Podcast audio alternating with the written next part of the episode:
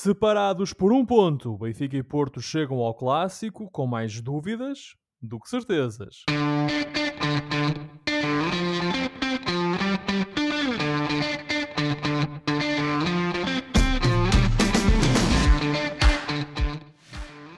Bem-vindos a uma nova emissão dos Meninos de Ouro, o programa para quem gosta de bola e que está disponível todas as terças-feiras no Spotify, Apple Podcasts, Google Podcasts e em todas as outras plataformas onde se pode ouvir e descarregar podcasts.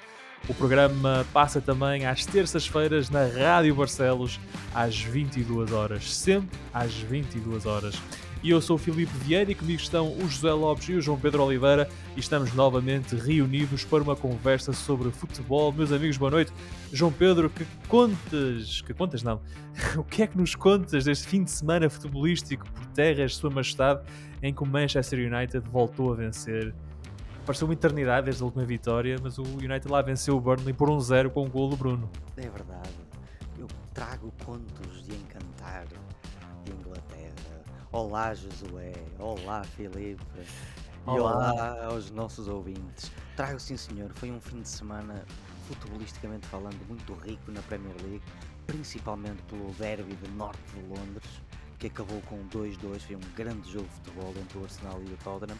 E sim, o nosso Manchester, Filipe, ganhou. Lá ganhou o recém-promovido Burnley com um golaço do nosso Bruno mas eu tenho que admitir, colegas, o que tem dominado aqui o, o, o, editori o editorial desportivo uh, no Reino Unido é o rugby.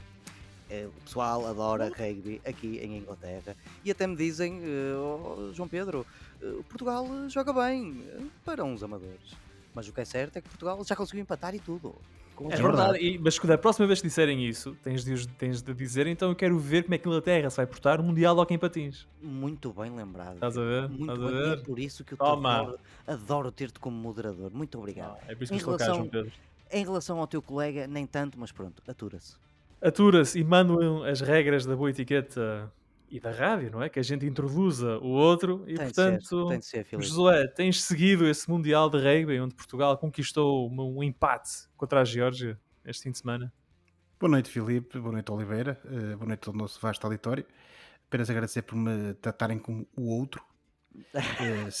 Sintam-se à vontade para deixar de me enviar o link para a gravação alguns, alguns momentos da vida é bom ser o outro, não é? Uh, aliás, até nota-se aqui a, de quem é que é o favorito do moderador. Um voltou é. a ter direito ao espaço Premier League, já desaparecido, oh, felizmente, há muito tempo. E o eu outro? Sou, eu sou o outro, não é? Mas falando dos nossos valorosos jogadores da rugby, de facto, efetivamente, nós somos uma equipa amadora. Todas, ou todos, penso, todos ou quase todos os nossos atletas são-no, efetivamente mas eh, são acima de tudo valorosos atletas que se têm preocupado em dar uma boa imagem e efetivamente honrar a camisola. E esse, tivemos efetivamente esse resultado histórico contra a Geórgia, que é uma equipa que está mais ou menos no nosso nível, um bocadinho acima, e que nos permitiu pela primeira vez conseguirmos um empate no Mundial. A vitória ainda não chegou, mas certamente que um dia chegará mas o que fica de facto é o, uh, o exemplo uh, de combatividade destes nossos grandes jogadores que dão o melhor de si e quem dá o melhor de si uh, a mais não é obrigado, naturalmente. E Portugal tem mais dois jogos nesta fase de grupos do Campeonato do Mundo de Rugby. O próximo é com a Austrália, já no domingo dia 1, e depois no domingo dia 8, portanto, uma semana depois, com as Ilhas Fiji. Uh, a Austrália que está com uma vida complicada, a Austrália é um nome forte do rugby, mas uh, está com a vida difícil no grupo C. Uh, portanto, quem sabe, quem sabe, é possível, tudo é possível. Enquanto. É, alma, no rugby, não é? Quer dizer, enquanto, há, enquanto houver bola, não é? enquanto há jogo, tudo é possível. Eles, neste momento, a Austrália, neste momento, não, já há algum tempo, esta parte está literalmente numa travessia do deserto do tamanho do continente australiano. Já foram grandes. Então podem ficar eh, a continuar essa travessia uma semana mais. E Portugal, era bom, era jogo. bom, mas vai ser seria difícil. Bom, seria bom.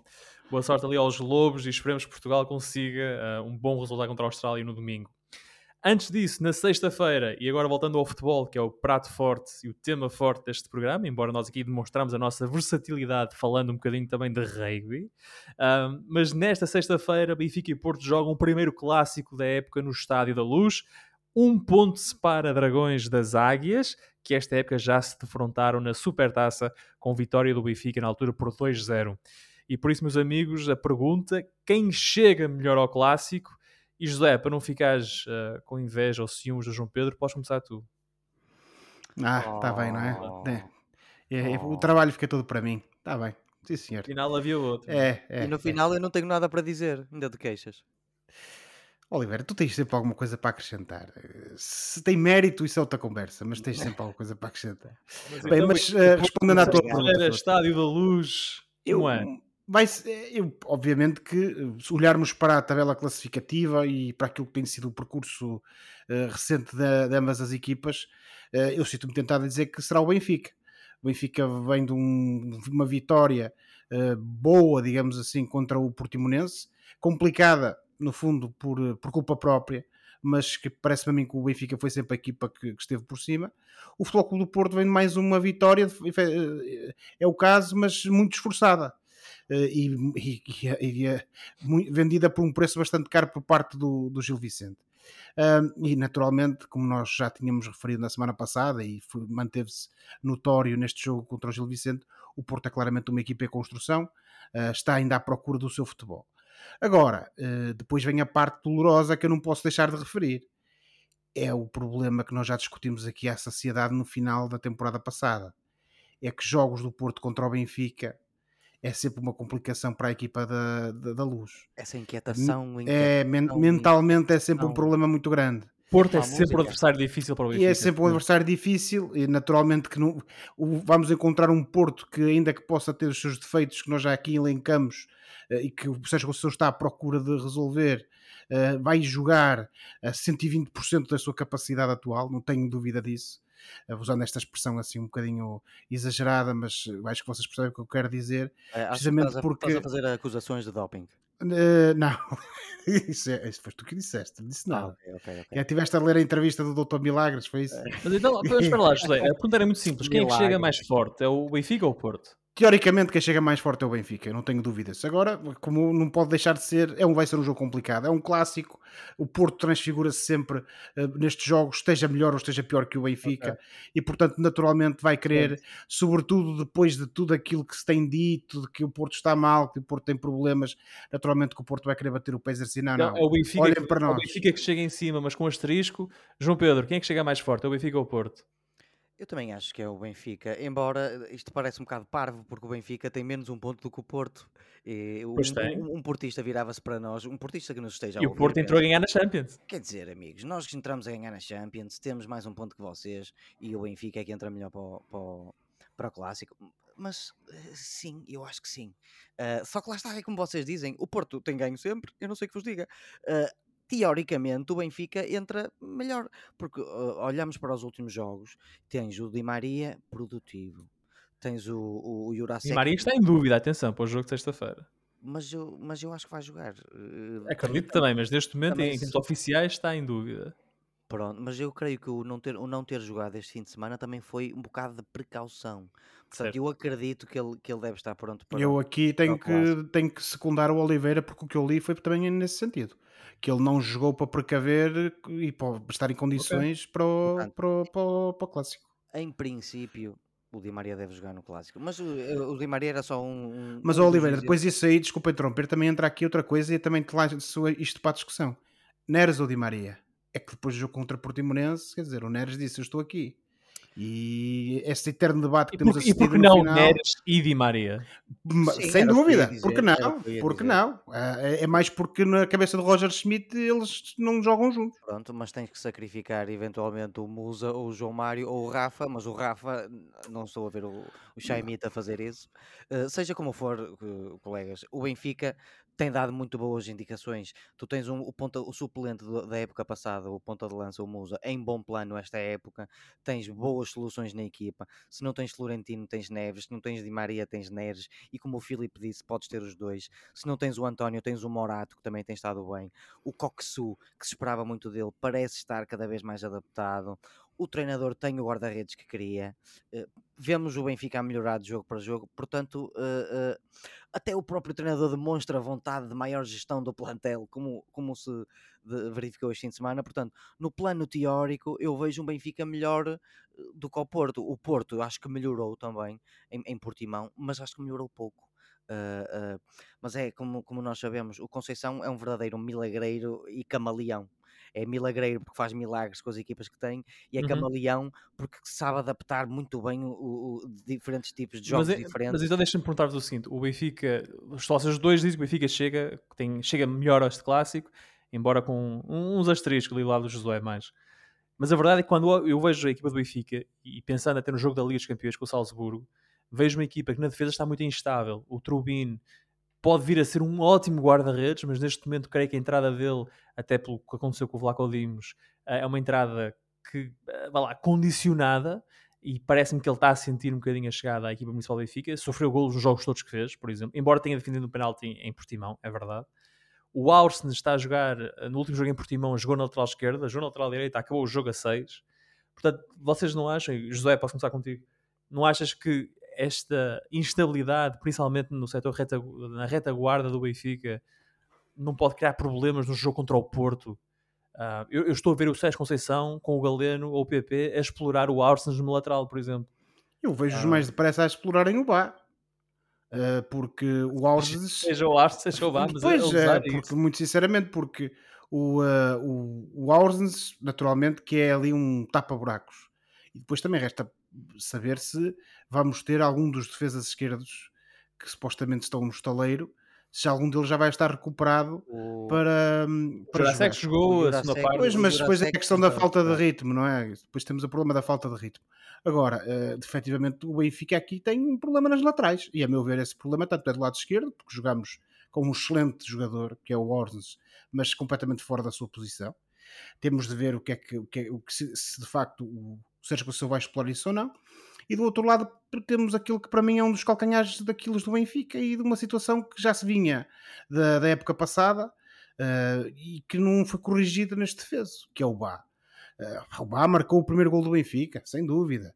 As passos faz exibições competentes, um golaço, sem dúvida. Um golaço. Um golaço, sim, está bem, ok, Filipe. Tem que dar a mão à palmatória, como é óbvio. Agora, no grande contexto das coisas, digamos assim, e sobretudo aquilo que tem sido o nível exibicional dele desde a segunda metade da época passada até agora. É um jogador limitado, é um jogador que não tem feito grande coisa. E hum. portanto, com um Galeno que tem estado em muito boa forma, não vai ser fácil. Uh, e naturalmente que o Conceição vai aproveitar isso. Agora, uh, depois também me resta perceber, eu acho, do lado do Porto, é que alternativas e quem é, e quem é que vai estar disponível para jogar. Porque... João Pedro, é, é pelas laterais que tu vês o Porto a aproveitar as lacunas do Benfica, como o José disse, o Vá e quem estiver à esquerda. Pode ser o Arsens, pode ser o Jurasek, ou até mesmo o Bernat, que é um jogador que tem a experiência, digo eu, necessária para fazer deste o primeiro jogo dele no Benfica. Mas são jogadores que estão sem ritmo competitivo, Filipe, e vão certo. ser lançados às, às esferas já agora no contra o Porto. Sim, é eu, acredito, eu acredito que, que o, o Schmidt ponha o Arsens pelo menos mais este jogo. Eu também uh, acho que sim. Na, na lateral esquerda eh, não, não estou a ver porque é que o Bar não vai jogar também esse jogo. Eu acho que mais do que a vossa preocupação com os vossos laterais. Ah, Oliveira, ele vai jogar. O problema é, é, é o que ele traz, a meu ver, de negativo para o Benfica. Sim, senhor. Mas... Ele é melhor atacar do que defender, o que o José quer dizer. E para acrescentar a isso, que era o que eu ia dizer, é o PP e o Galeno, que são dois alas que hum, são muito rápidos, que, dos quais o, o Sérgio Conceição se aproveita muito na, no, no, plano de jogo, e sim, concordo. É, é, é, é um dos lados onde eu vejo o, o Porto a, a explorar o, as fraquezas do Benfica. Ainda assim, volto àquilo que disse no início eu não faço ideia, colegas. O, o, Porto tem uma, uma forma de jogar diferente sempre que joga com o Benfica nos últimos anos. Um, tem agora um, um, tem aquele ADN de persistência e de não desistência que, que parece que de, não depende dos jogadores que lá estejam, basta eles estarem lá. Não é? Por isso, antevejo um encontro muito interessante. E o que é que vocês dizem desta. Só, desta... só acho é que, pronto, não, não sou assim tão mauzinho com o Bá como o, o Josué e o, eu há bocado. Oliveira, lamento, lamento, mas uh, a realidade, a realidade tem-te desmentido. Ele foi um dos jogadores claramente em má forma na segunda metade da época passada do Benfica e esta época continua no mesmo registro. É, Sim, senhor. Pronto, Josué. Eu só acho que ele não é assim tão mau. eu- pois, mas é o que ele tem jogado, é isso. Pronto, já percebi, já percebi. E, uh, e, Josué, o que é que tens a dizer, se há alguma coisa, mas tens sempre qualquer coisa para dizer sobre os temas, Ui, se tem. ahm, de a grande maioria dos pontos uh, do Porto nesta temporada terem sido conquistados após os 90 minutos. Achas que, do ponto de vista, vá lá, anímico, isso até pode dar uma vantagem ao Porto se o jogo estiver um 0 ou 2-1 e chegados aos 90, os jogadores do Porto acreditam, porque já o fizeram várias vezes esta época, conseguem uh, dar a volta ao jogo? Eu acho que isso é, ó, Filipe, o jogador do Porto acreditar, acredita sempre, sobretudo se o jogo estiver eh, por decidir, por sentenciar contra um rival como o Benfica. Eu acho que isso é mais indicação precisamente de, do momento que o Porto atravessa. Instabilidade, eh, dificuldades em criar um sistema de jogo eh, que a equipa, com qual a equipa se sinta confortável e que dê resultados. Uh, ainda um Sérgio Conceição e uma equipa à procura precisamente dessas soluções e portanto uh, o Porto tem sempre muito mais vontade do que arte ou engenho daí que só com muito sofrimento e às vezes com alguns lances de sorte é que aparecem os, os pontos já no final da partida. E nisso o Porto tem tido essa sorte, não há dúvida. Uh, mas eu acho que é mais indicador disso do que propriamente de, de outra coisa qualquer. O Porto naturalmente contra o Benfica vai acreditar até o último minuto, a não ser que por alguma razão uh, efetivamente o jogo já esteja sentenciado ainda bastante cedo, coisa que eu não acredito. O, o, próprio Porto também pode ter alguns problemas defensivos, porque eu creio, Filipe, que o Pepe está, em está dúvida. em dúvida. Sim. Por isso uh, veremos. O, o, o, David Carmo, eu tenho algumas dúvidas ainda sobre o, o estado físico dele, não, não, não acho que ele tenha estado excelente. Uh, embora no último jogo não se pode dizer que tenha estado mal, por isso. Mas é ele que faz, é ele que entrega a bola ao adversário, não é? Há aí umas No gol do Gil. Vicente é ele que perde a bola, é ele que faz o mau passe, não é? Creio que sim, creio que No sim. gol do Gil, acho que é o David Carmo que mete mal a bola, uh, vai para o Martineto. Mesmo assim, no global, acho que não fez um jogo mau. Meus amigos, para o jogo, para o jogo de, do, para o clássico, há duas coisas que são certas. O Pepe vai jogar Certo. e eu E sei quem vai ser. vai ser e eu- e não, e eu sei quem vai ser o árbitro nomeado, mas não vou dizer. Artur Soares diz. Ui, boa. Um, e, e, portanto, uh, Josué, antes de avançarmos, só aqui uma notinha para o Gil Vicente. Gostei da exibição do Gil, gostei de Máximo Domingues, gostei de Félix Correia, uh, gostei também do, do, do avançado, que é o, é o Deu, não é? O Deu. Depu, Depu. Depu, é avançado Depu. angolano. Um, o, que é que, o que é que o Gil, e claro, gostei do Martinete também. Lhe chamam o Mebepu. Depu. O que é que o Gil tira deste jogo? Acho que, tira, acho que tira sobretudo, Filipe, muito ânimo, porque jogar no Dragão é sempre difícil eh, e o Gil Vicente, durante a quase totalidade da partida, esteve a disputar o resultado com o Porto. Ahm, defendeu bem, coisa que não, não tinha acontecido nos últimos tempos. Aliás, eu, uma das coisas que referi aqui na, nas nossas últimas emissões era que o Gil atacava melhor do que o que defendia. Contra o Futebol Clube do Porto não foi o caso o Gil defendeu bem, criou também dificuldades ao Futebol Clube do Porto por causa disso e vendeu-me cara a derrota. Parece-me a mim que o Vítor Campelos tem cada vez mais certezas sobre quem é que deve jogar e como é que deve jogar, e isso é bom para o Gil Vicente e, sobretudo, é bom para que a equipa consiga amealhar pontos nas próximas jornadas.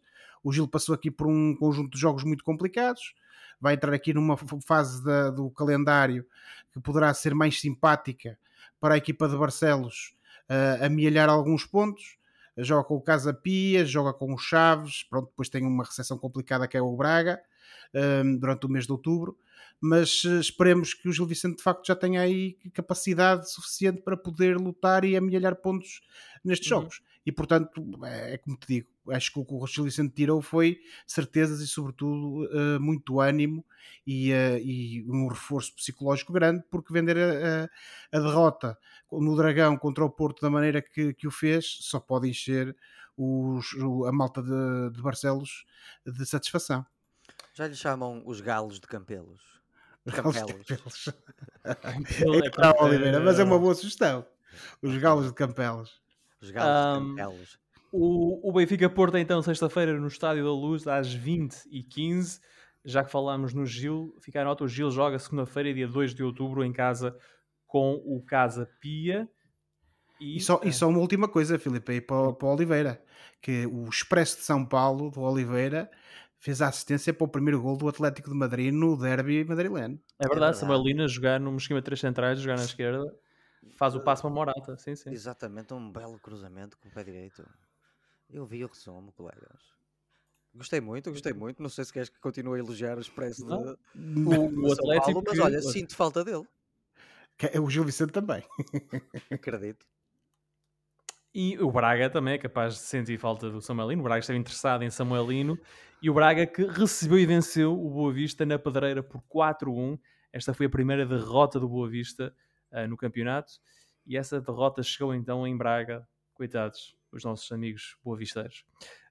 Depois da boa réplica no jogo com o Nápoles, João Pedro, pode ser este o ponto de viragem na época do Braga? Sinceramente não sei, só se for por mais por questões motivacionais de, uh, e de confiança por terem ganho um jogo difícil, mas isto é muito complicado de dizer, especialmente tendo em conta que o Braga jogou com mais um jogador a partir da meia hora. Uh, é certo que o Boa Vista, até à, até à expulsão, uh, não tinha feito nada no jogo, o jogo estava completamente tomado conta pelo Braga, mas é certo que, mesmo contra a corrente, empatou e também é certo que esteve melhor com menos um do que com mais um, porque o Boa Vista criou oportunidades uh, naquele jogo. Mas não me querendo afastar da, da tua pergunta, muito sinceramente, não sei, Filipe. O que eu tenho é uma nova certeza. Depois de mais de uma década, o Braga, uma década, mais de uma década depois, tem um central de muita qualidade. Bastou-te um jogo para dizer isso? Bastou é assim, ele já, já foi entrando alguns jogos sim, e já tinha minutos, muito boas indicações, mas eu nunca, nunca o tinha visto a fazer 90 minutos assim num jogo mais a sério. E de facto, o, senhor Sachi, eu nem sei, eu já tenho vergonha de dizer mal o nome dele, que ele não merece. O senhor Sachi Serdar eu acho que é o melhor central do Braga agora. É um, tem 20 anos, portanto, há grandes esperanças neste, neste jovem. No resto, Filipe, acho que vai ser um mês intenso e complicado para o Braga, por isso é difícil dizer se é um ponto de viragem, porque uh, se, se vires bem o calendário, a meio de outubro, vamos ter, creio eu, mais ou menos, vamos ter as, uh, a pausa para as seleções. Certo. E na taça também. Entre a pausa Depois. para as seleções, o Braga vai ter, vai ter uh, jogos de 3 em 3 dias, nomeadamente Estrela da Amadora fora e União de Berlim fora, por exemplo. Um, Braga, Real Madrid e Gil Vicente Braga, no espaço de 4 dias. Passado 3 dias de jogar com o Gil Vicente, vai a Casa Pia. Portanto, já percebes a ideia. E, e, e a seguir, e novembro começa da mesma forma. Ou seja, vai ser um mês muito intenso. Uh, portanto, uh, a resposta à tua pergunta é um diplomático. Não sei, porque depende muito das mãos que estão a segurar neste carro. Já faltava o momento malhar no Arthur Jorge. Mini Mas queres, queres, queres prosseguir? Queres concluir a tua ideia em termos de malhanço no Arthur Jorge? Não, uh, Filipe, eu não posso falar do, do, do criticar o, o, treinador, nomeadamente no jogo contra o Nápoles, de, de, do meio da semana, porque era um jogo contra uma equipaça. E, e, e, e deu-me gosto ver o Braga uh, jogar taco a taco com uma grande equipa do futebol europeu. Um, mas o futuro eh, veremos como é que o Horto Jorge gere a quantidade de bons jogadores que tem.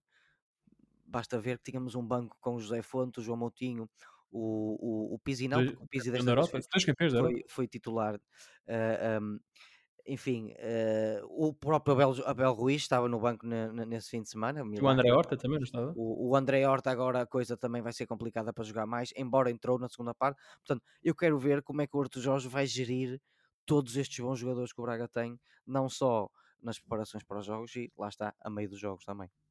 José, como é que o Arthur Jorge vai gerir o plantel do Braga? Bem ou mal? Oh, Filipe, eu neste momento acho que qual, tudo é possível. É um porque... bocado. É, não achas que é um bocado uh, imprevisível? O, o, é, é o que digo, é porque. Consegues, é, perceber, uma, consegues perceber uma neste ideia? Momento não, neste momento não, porque de facto tem havido muita rotação da, na, na, equipa do Braga, que não é muito normal numa fase tão embrionária da época.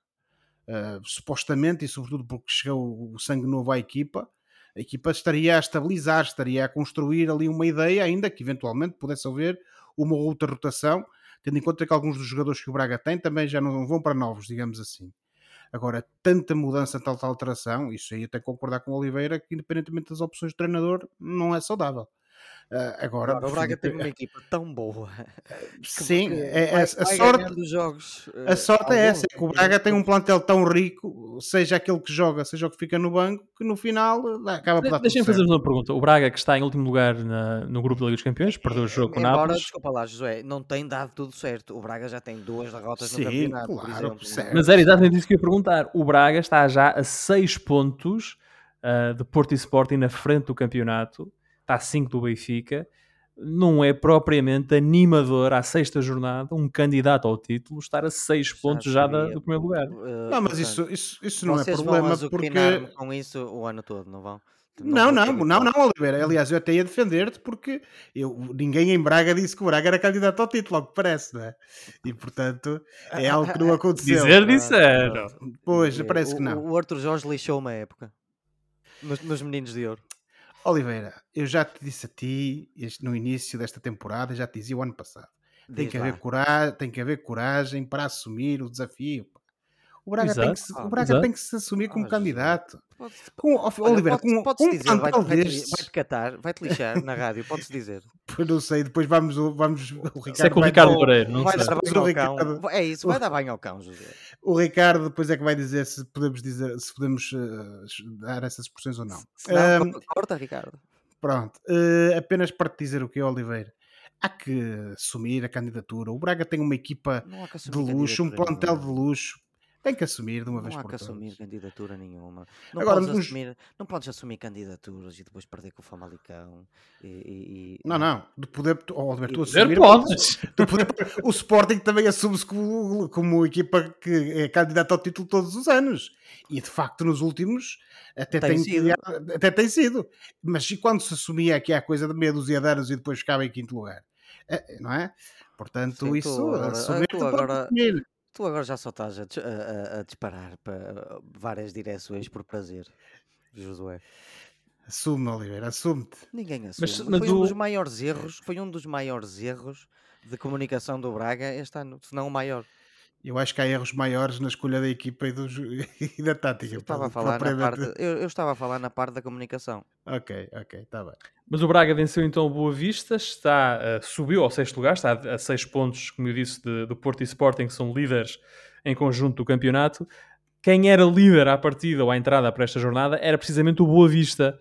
Uh, João Pedro, o Boa Vista acordou do sonho em Braga mas achas que isto agora quer dizer que vem pesadelo? Ou pelo que tens visto do Boa Vista, a equipa de Petit vai fazer uma época tranquila? Ou tem Olha, condições para fazer uma época tranquila? Acredito totalmente numa época tranquila de Boa Vista. Completamente. A minha pergunta é: até onde é que o Boa Vista pode chegar? Essa tranquilidade ou lugares europeus? E por que não lutar com o Braga por aquilo que eu acho que vai ser o, título? o quarto lugar? Por que não? Uh, uh, tu tens uh, aqueles dois aqueles dois tratados na frente, o Moraes e o Bozenic, o, aquele lateral expresso que não para quieto, o como é que ele chama? Oniameshi, o Oniameshi, uhum. o, o médio avançado, o Makuta, o próprio central, o Malheiro, que não jogou por estar lesionado, creio eu. E, e tens o Seba Pérez, que foi expulso, mas que é um grande jogador. Sim, senhor, e eu agora quero fazer um pequeno shout-out para a Fantasy Futebol Portuguesa, que me está a ajudar nos meus conhecimentos com, do, do campeonato português. Senão eu não me tinha lembrado de mencionar o Malheiro, o central do, do Boa Vista. E o Bruno Lourenço também por, o Bruno Lourenço que joga na direita, na, na, na ala direita também. Isto, eu adoro a Fantasy, Filipe. Especialmente sabendo que estou em primeiro lugar na nossa liga. É, é, é maravilhoso. Esta foi uma má jornada para mim. Olhar para, ti, olhar para ti de cima para baixo é ótimo. Foi uma, foi uma má jornada. É o Di Maria não jogou, o Jokeres também não foi titular. Eh, foi, foi, foi um erro. Eh, espero que esteja bom tempo eh, no lugar onde tu estás, que eu nem sei qual é, só sei que é ah, Maravilhoso o tempo. Uh, mas sim, nós temos que elogiar o, o, o, o Boa Vista de, do nosso petit, da nossa infância, que agora tem 47 anos, mas que nós lembrávamos como ser um jogador aguerrido, passou pelo Gil, pelo Boa Vista, pelo Benfica e acabou no Colónia, não foi, Filipe?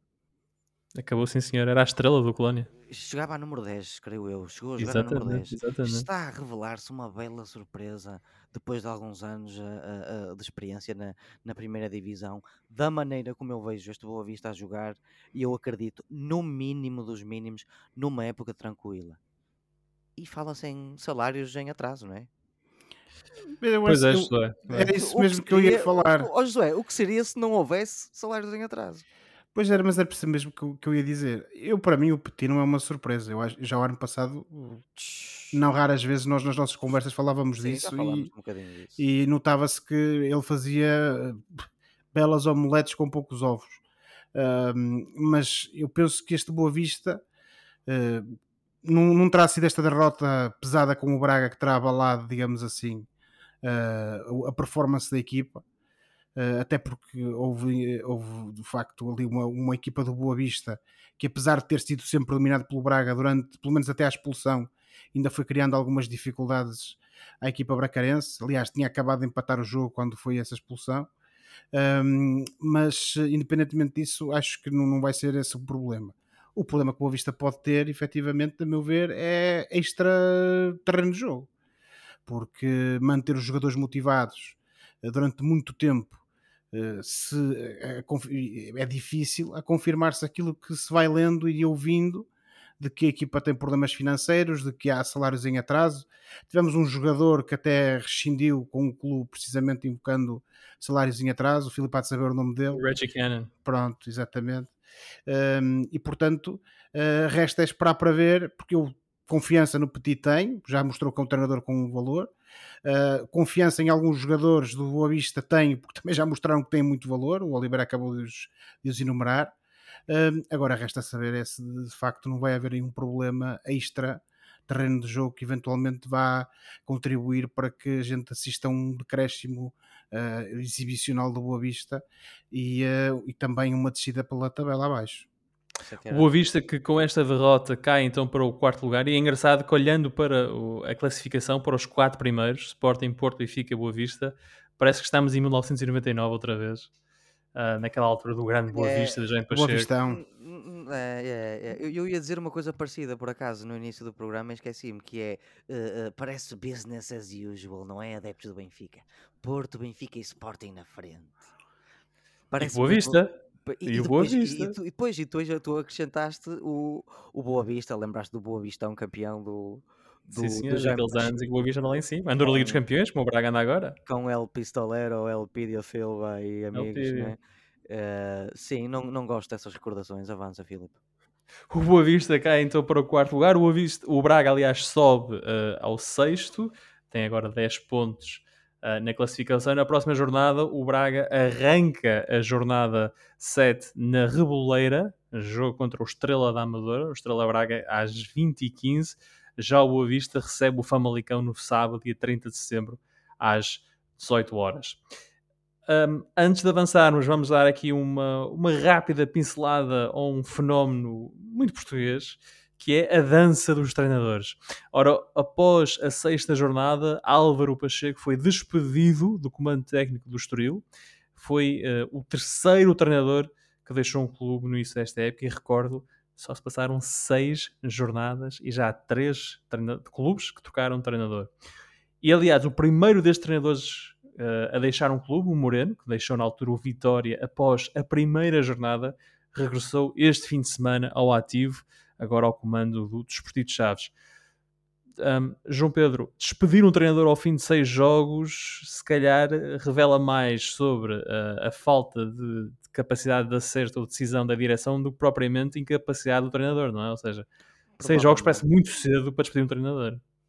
Sim, provavelmente, porque é assim, apesar do mau momento, é como tu dizes, estávamos, estamos no primeiro mês, pouco, pouco mais de um mês do campeonato. É certo que o Estoril tinha quatro derrotas, um empate e uma vitória, acho eu, eh, eh, mas daquilo que fomos vendo, o, o- a, a equipa estorilista praticava um futebol de ataque e, e marcava golos. Ah, ah, o Josué disse-nos até que aquela derrota frente ao Gil Vicente, o 5-3, foi bastante enganador. O Josué, o nosso repórter. Sim, sim, completamente. Completamente. Portanto, a- a menos que houvesse indicações no seio do clube e dos treinos de que a situação só iria piorar, seja por que razão for, por motivos pessoais, por algum tipo de conflito. Eh, sim, eu concordo contigo que na questão do, do Álvaro Pacheco, pelo menos, não sei se queres avançar depois para o Moreno, mas na, na questão do Álvaro Pacheco parece-me pouco e parece-me E acrescentaria apenas sim que o Estoril nem perdeu nesta jornada, empatou. O Estoril e Vizela empataram a duas bolas uh, aqui na Moreira e o que se diz na imprensa e, Pacheco, é? sim, exatamente, aqui a antiga equipa do Álvaro Pacheco, ele, ele subiu com o Vizela desde a terceira, não foi? Sim, também foi uma saída mesmo. Acho que foi bem estranha. Mas parece que o Álvaro Pacheco estava em eh, vá lá, desacordo com a política esportiva da SAD do Estoril. Quando ele chegou, o diretor desportivo saiu passado pouco tempo. Os reforços só chegaram no final da pré-época. Portanto, o Álvaro Pacheco fez grande parte da pré-época com o Sub-23 do Estoril, etc. Portanto, havia ali algumas questões internas. E depois parece, pronto, simplesmente ele nunca foi ali um, como se diz em inglês, they were never a good match. Uh, não houve ali um bom, um bom casamento entre o Álvaro Pacheco e o Estoril. Uh, mas para lá do Estoril, o Moreno já deixou o Vitória, o Zé Gomes foi despedido dos Chaves, deixou os Chaves na altura em último lugar com zero pontos. Entretanto, o Moreno assumiu o comando técnico dos Chaves e no seu primeiro jogo empatou em casa com o Estrela a duas bolas. E portanto, os Chaves têm agora um ponto, pelo menos já, já apontou qualquer coisa. Josué, o que, é que, o que é que te apraz dizer quando vês um clube a despedir um treinador ao fim de seis jornadas? No caso do, do Estoril, naturalmente que é precipitação uh, a, a toda a linha, não é? Porque não tenho muito mais a acrescentar daquilo que vocês referiram, mas que certamente eh, isto será devido a outros fatores que não os resultados, até porque se olharmos para a tabela classificativa, o Estoril Praia tem 4 pontos, não é? Eh, o Gil Vicente, por exemplo, tem, que está no décimo lugar, ou seja, está uh, de sete lugares sete acima, lugares acima. Tem, tem seis pontos, mais dois. Portanto, também não é por aí. Tem o Estoril, uh, o Estoril ganhando um jogo pode.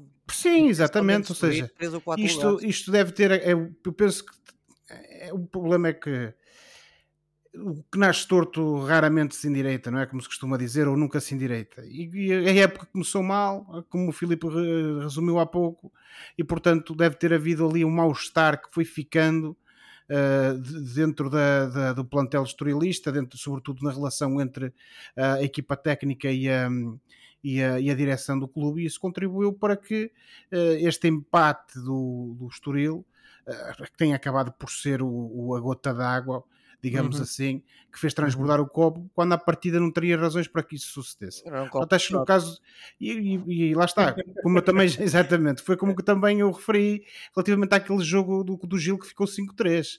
Eh, o Estoril tinha ali qualidade e vendeu o cara à derrota ao Gil Vicente.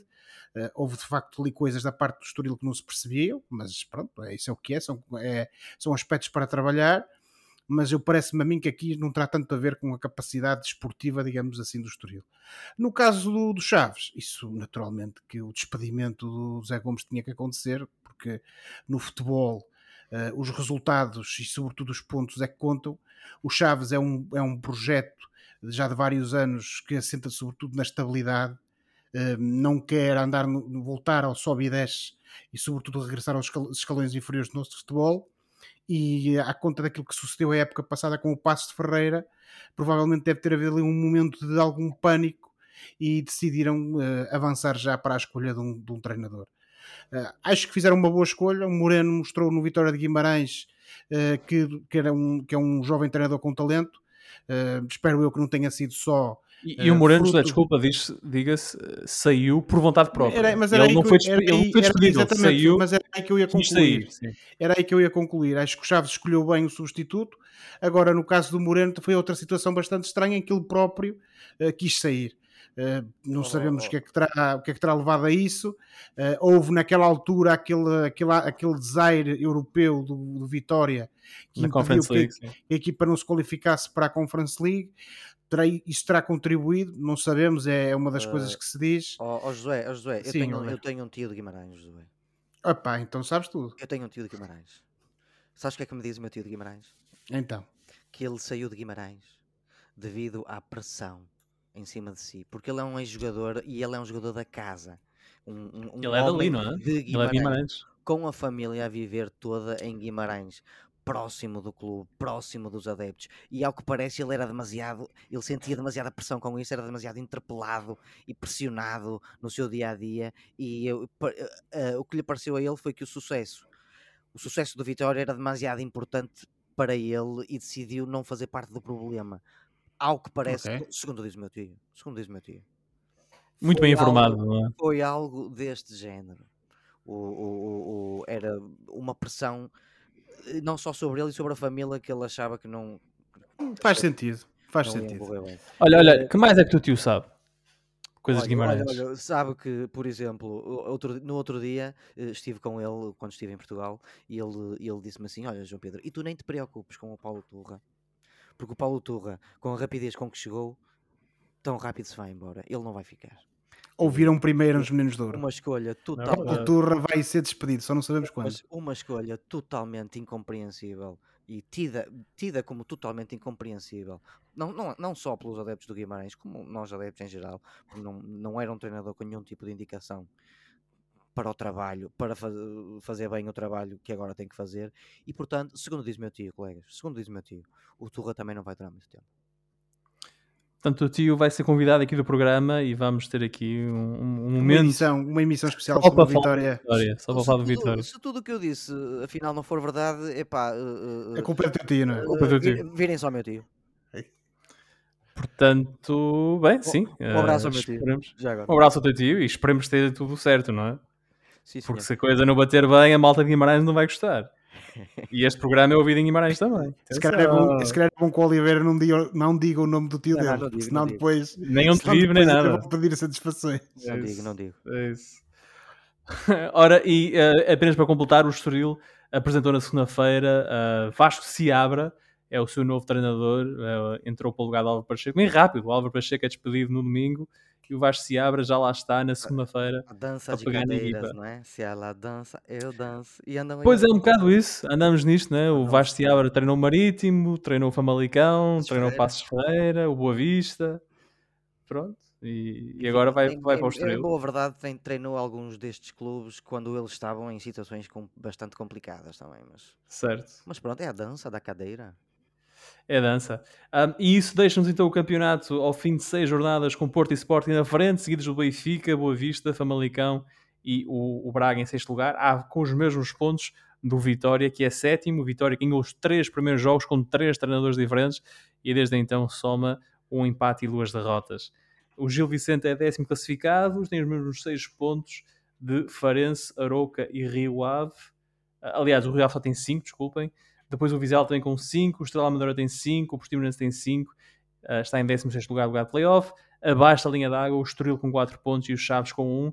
duas equipas que já trocaram de treinador, Chaves e Estoril Praia. Vamos ver se produz algum efeito. Do futebol nacional, vamos uh, dar o salto à Espanha, onde há um português a fazer furor e é João Félix. Um, e de facto, quem acompanha a carreira de João Félix há um ano atrás não esperava dizer estas palavras, mas sim, João Félix está a fazer manchetes em Espanha.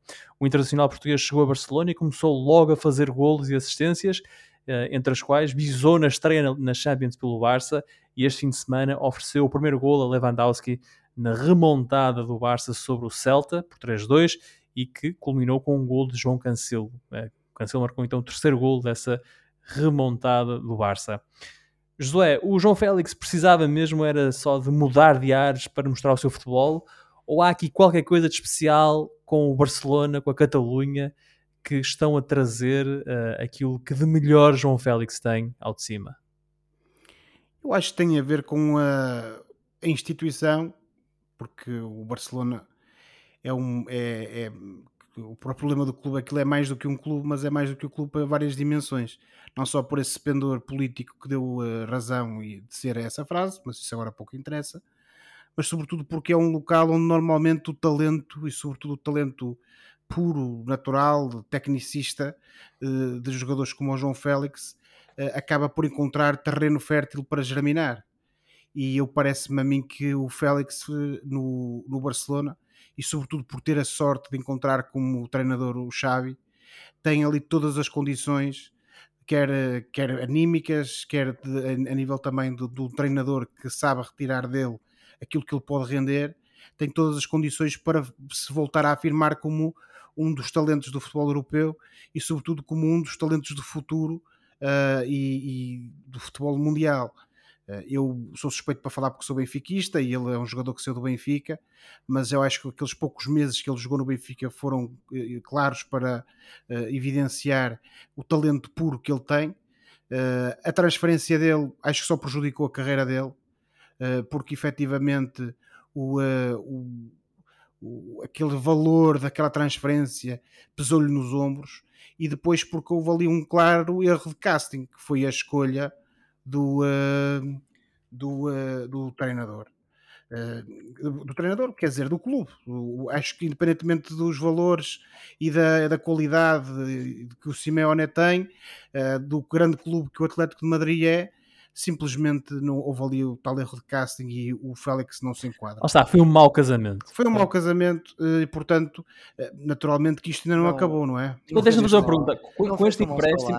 não protegeu o menino. Com este empréstimo. Josué, tu vês aqui um cenário, e agora estou-me a lembrar de um episódio do Office do, do Conflict Resolution.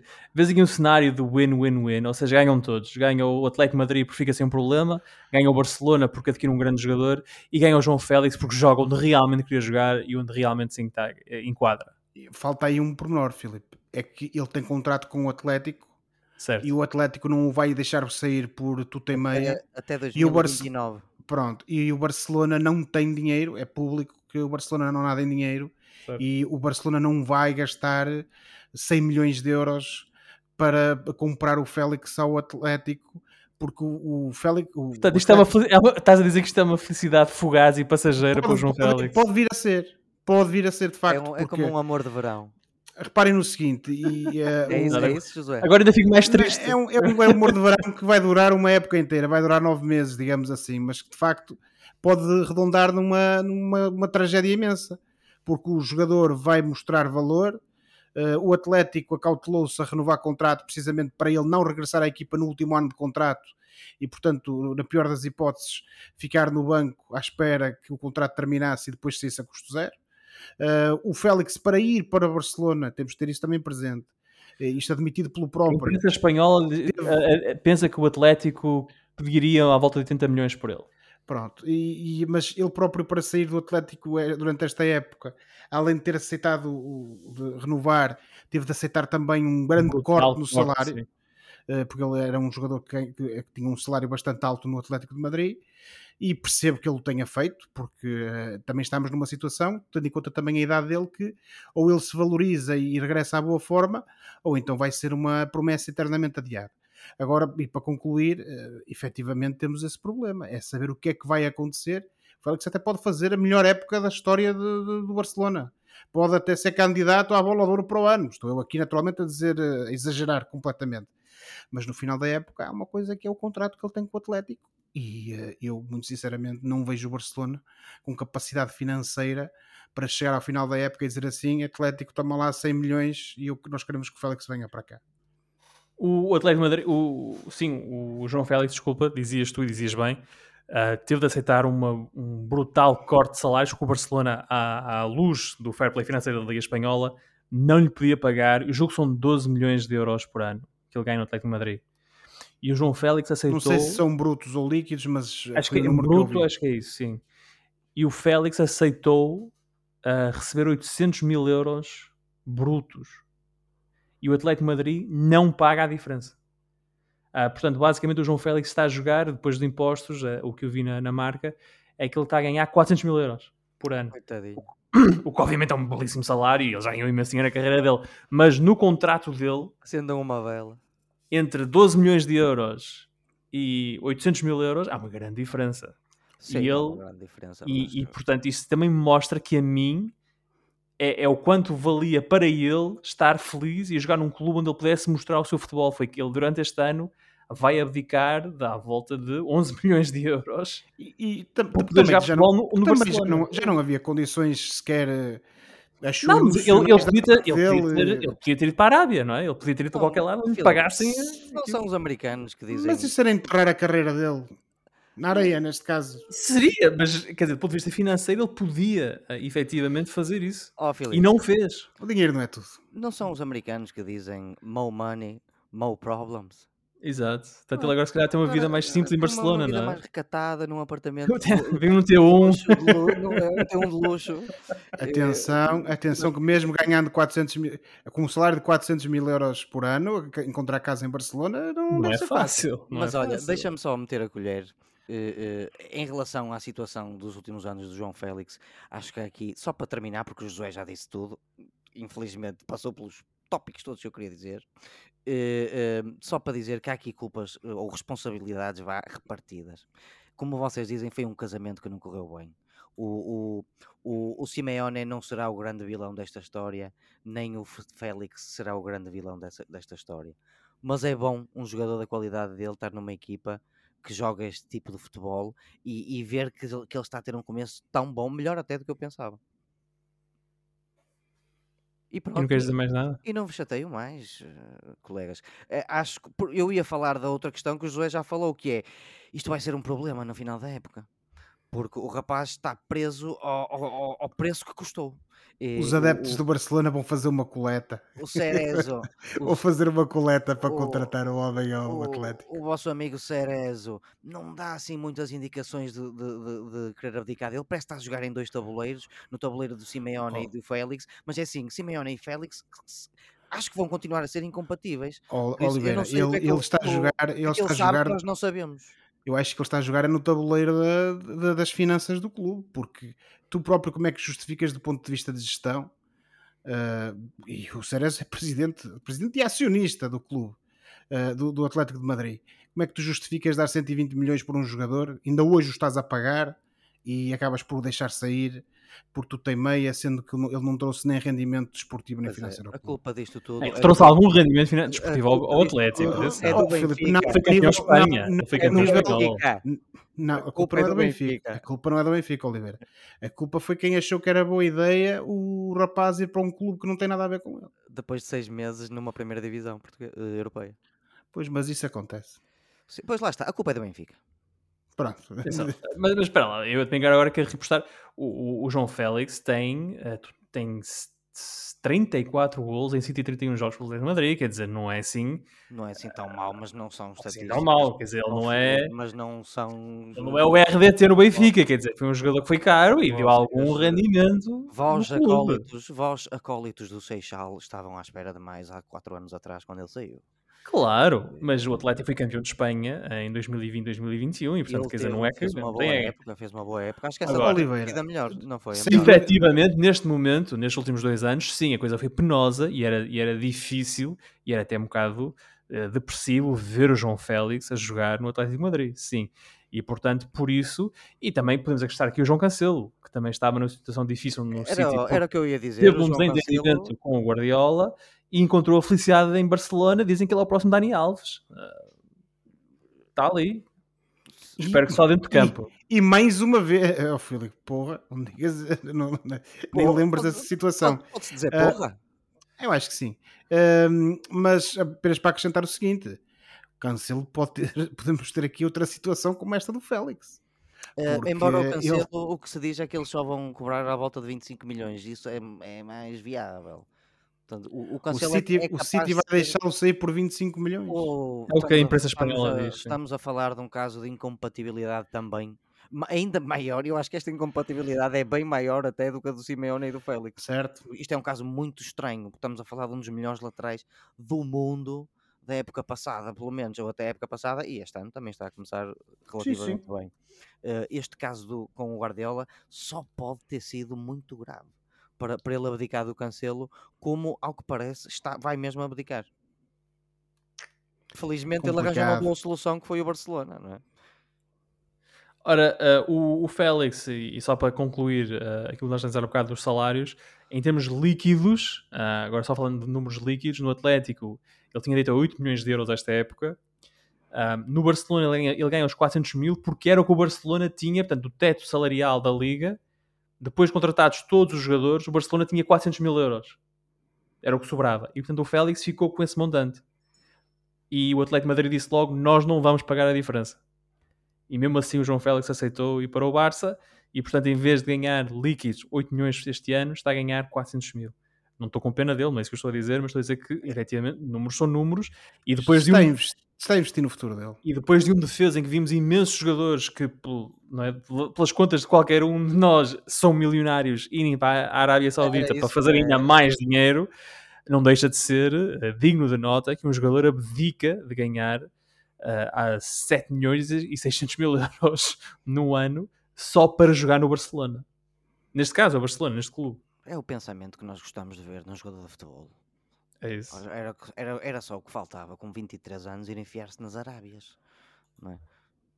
Mas houve, houve muitos que o fizeram. Sim, Pronto, já, é surpreendente, já surpreendente foi o, foi o, o, o Ruben Neves para nós, no, no nosso lado português, que é pouco mais velho do que o, o- o João Félix. Ainda bem que ele foi para o Barcelona. E, já, e paremos de falar de mais um ex-jogador do Benfica, por amor de Deus. João Félix, então, tem quatro jogos disputados pelo Barça. Ah, nesses quatro jogos tem três golos marcados e duas assistências. Tem sido, de facto, uma grande entrada, um grande arranque ah, na Catalunha. Veremos o que é que o jogador de Viseu vai fazer ao- no resto desta temporada. Chegamos agora ao Fora de Jogo, o momento do programa em que olhamos para o que se passa fora das quatro linhas e oferecemos recomendações ou sugestões aos nossos ouvintes. E José, esta semana começo contigo. Olha, esta Filipe, semana começo contigo. Hey. muito rapidamente, começas com o outro, não é? Que é para ele não Eh, ficar triste, coitadinho. Olha, vamos acabar como começamos, exato, é o outro. Muito, muito rapidamente. Eh, Foi, foi lançado para o mercado eh, este mês de setembro um livro da autoria de, de António Catarino, que é o autor de uma rubrica habitual na TSF, que é o TSF à mesa, e que aqui se juntou também a Rui Cardoso, jornalista e que também é responsável por eh, muitas contribuições para o guia eh, Boa Cama e Boa Mesa do Expresso. E, e basicamente eles lançaram um livro eh, de nome As 100 Melhores Tascas de Portugal, eh, que, não querendo ser um guia exaustivo, nem querendo estabelecer um top, digamos de assim, Barcelos? eh, não, se- não, é Ai, assim, não foste ver quais são.